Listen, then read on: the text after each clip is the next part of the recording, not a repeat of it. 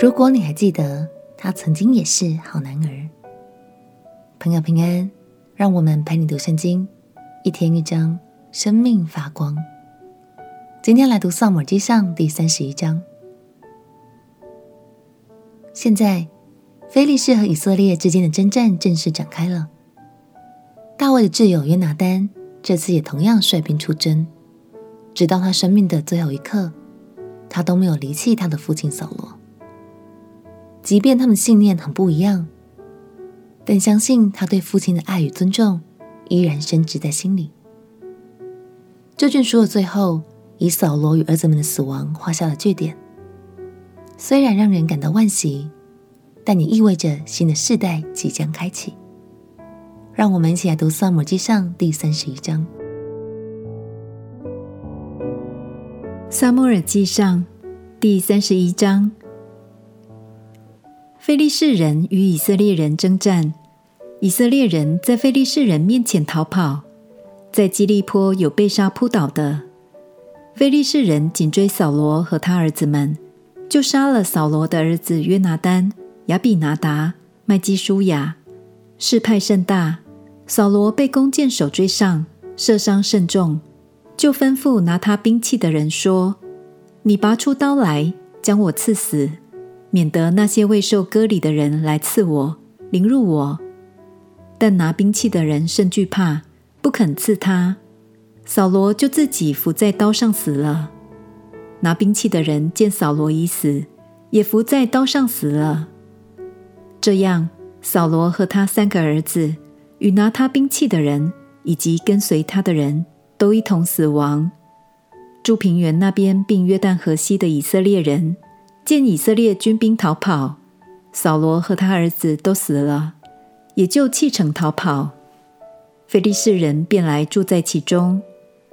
次日，非利士人来剥那被杀之人的衣服，看见扫罗和他三个儿子扑倒在基利波山，就割下他的首级，剥了他的军装，打发人到非利士地的四境，报信与他们庙里的偶像和众民。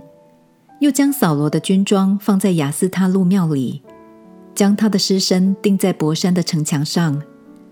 基列雅比的居民听见非利士人向扫罗所行的事，他们中间所有的勇士就起身，走了一夜，将扫罗和他儿子的尸身从伯山城墙上取下来，送到雅比那里，用火烧了，将他们骸骨葬在雅比的垂丝柳树下。就禁食七日。扫罗与约拿单双双战死沙场，非利士人甚至羞辱他们的尸身，将扫罗斩首示众。